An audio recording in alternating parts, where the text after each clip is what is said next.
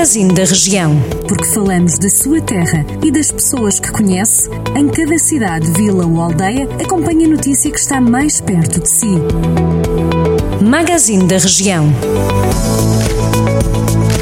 Neste dia da rádio, passamos agora em revista alguma das notícias que marcaram esta semana por alguns dos conselhos do distrito de Viseu. Hoje, todos a norte, de Sernancelha a Moimenta da Beira, fazem-se mais de 20 km a pé pelos caminhos de Torres, um dos caminhos de Santiago de Compostela.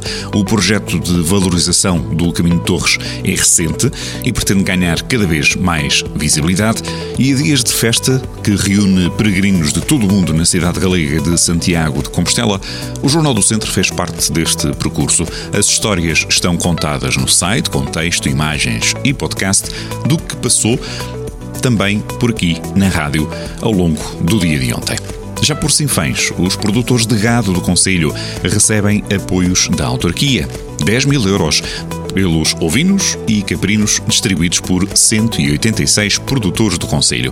O presidente da Câmara, Armando Morisco, explica que o apoio quer ajudar à fixação e rejuvenescimento dos ovinos e caprinos, além de ajudar a dinamizar a economia local e permitir aumentar a qualidade e quantidade, para assim existir em condições de fornecimento aos mercados locais, em Sinfãs, mas também da região. Já por Lamego, na cidade, começa este sábado 24 de julho a segunda edição do ciclo de fotografia de Lamego e Val do Varosa. O tema escolhido é a casa e nesta mostra vão ser apresentadas sete exposições distribuídas pelos espaços e nas plataformas digitais do Museu de Lamego, no Mosteiro de Santa Maria de Salzedas e na Torre Fortificada de Ucanha, bem como nos sítios digitais do Mirafórum. Este ciclo de fotografia de Lamego e Val do Varosa vai prolongar-se até 31 de outubro.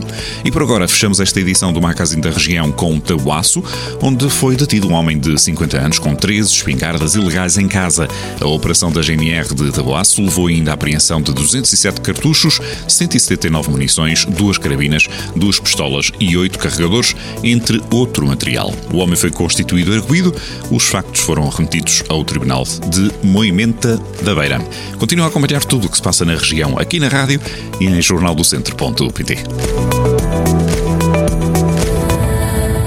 Jornal do Centro, a rádio que liga a região.